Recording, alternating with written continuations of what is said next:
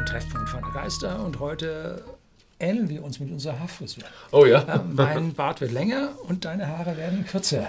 ja, war mal, musste mal wieder sein. Also langsam war wieder, konnte ich wieder mal im Wald gehen und ein bisschen Räuber Hotzenplotz spielen.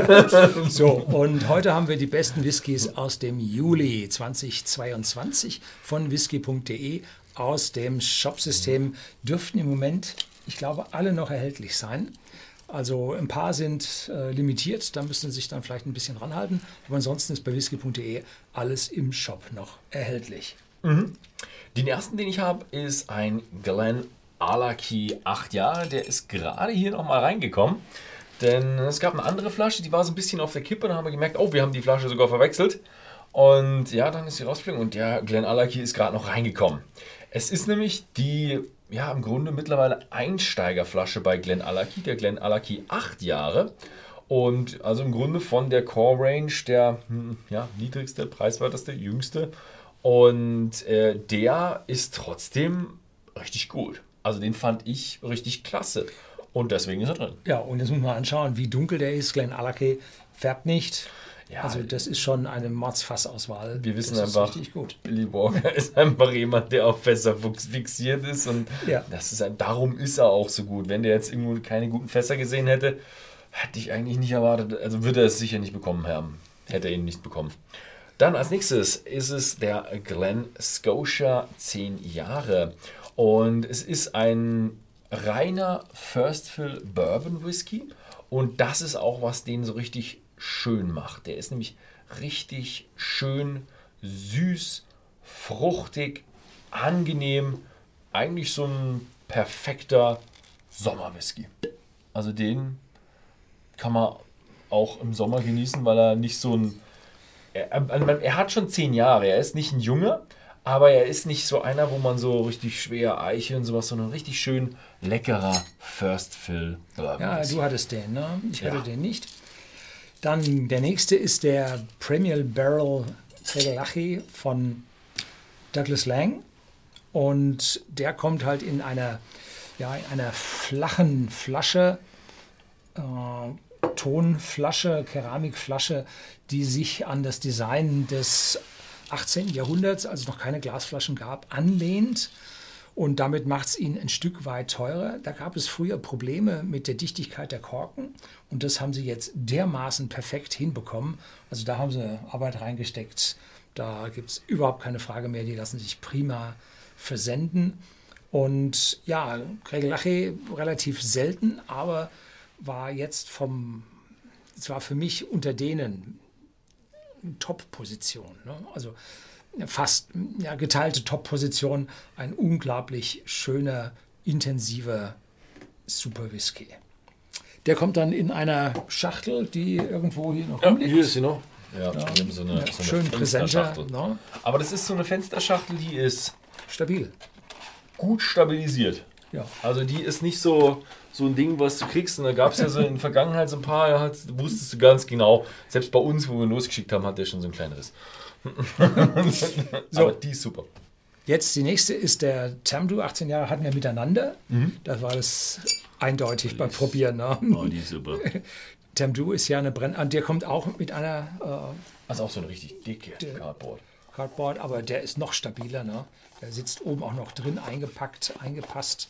Also der ist richtig massiv stabil.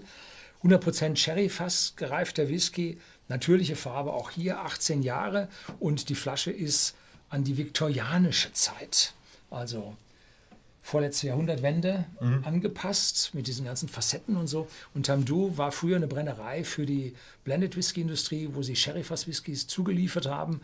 Und jetzt haben sie diese 100% Sherryfass Whiskys für den Single Malt draußen, als sie selbstständig dann wurden, aus dem Konzern rauskamen. Und es gibt einen 10-Jährigen, es gibt eine Fassstärke und jetzt endlich auch den 18-Jährigen. Und das war so ein gewaltiger Schritt nach vorne. Ja, richtig schön. Ich glaube, jetzt ist er gerade so aktuell top of the line und es wird es erstmal in den nächsten Jahren, glaube ich, keinen älteren mehr geben. Ja. Aber hoffentlich wird es irgendwann nochmal noch einen oben drauf geben. Und vom Preis für einen 18-Jährigen ist er noch bezahlbar. Mhm. Denn ich glaube, wenn ich mich richtig erinnere, liegt er 80, 90 irgendwo da. Und es gibt etliche 18-Jährige, die jetzt schon weitaus abgehobener sind. Mhm. So, der letzte ist der Tulibardin 500. Das sind nicht 500 Jahre, nein. Ähm, das sind äh, die Liter von den Fässern, die da verwendet wurden. Das ist also jetzt eine, eine Sherry-Fass-Abfüllung, 500 Liter Fässer. Allerdings nicht jedes Fass einzeln, sondern alle miteinander.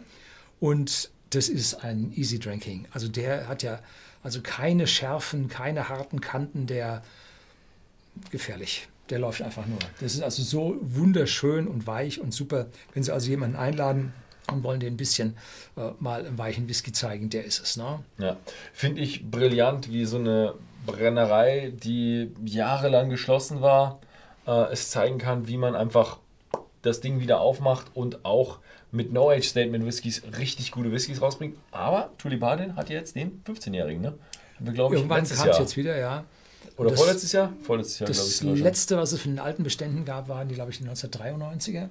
1994 stand ich dann vor verschlossener Tür und erst später bin ich dann bei Tulipardin dann wieder reingekommen. Aber es hat zwischendrin im Prinzip ja. zwei Besitzerwechsel gegeben und die jetzigen, die drehen richtig auf. Ne? Die drehen richtig auf, sind glaube ich Franzosen, die drehen mhm. richtig auf. Und zwar aber es gibt aus der Weinindustrie, die haben die Fässer. Ja, und die haben eine Cooperage auch gebaut bei Tulipardin, ja. aber die ist, als ich da war, war sie noch nicht komplett ausgebaut. Mhm. Aber Tulipardin ist auch schön, die liegt direkt an der, was war es, irgendeiner A-Straße, die kann man super A9, besichtigen. oder? Ja, ja, weiß nicht, ob es die A9 wirklich ist, aber irgendwo eine riesige Straße kann man super besichtigen. Aber nichtsdestotrotz, der Tulipardin 500 einfach es ist jetzt nicht so ein alter, wahnsinnig komplexer Whisky, mhm. aber es ist ein, ein, mhm. guter, er hat Komplexität und ist wahnsinnig süffig. Ja. ja, ja. Schönes Ding.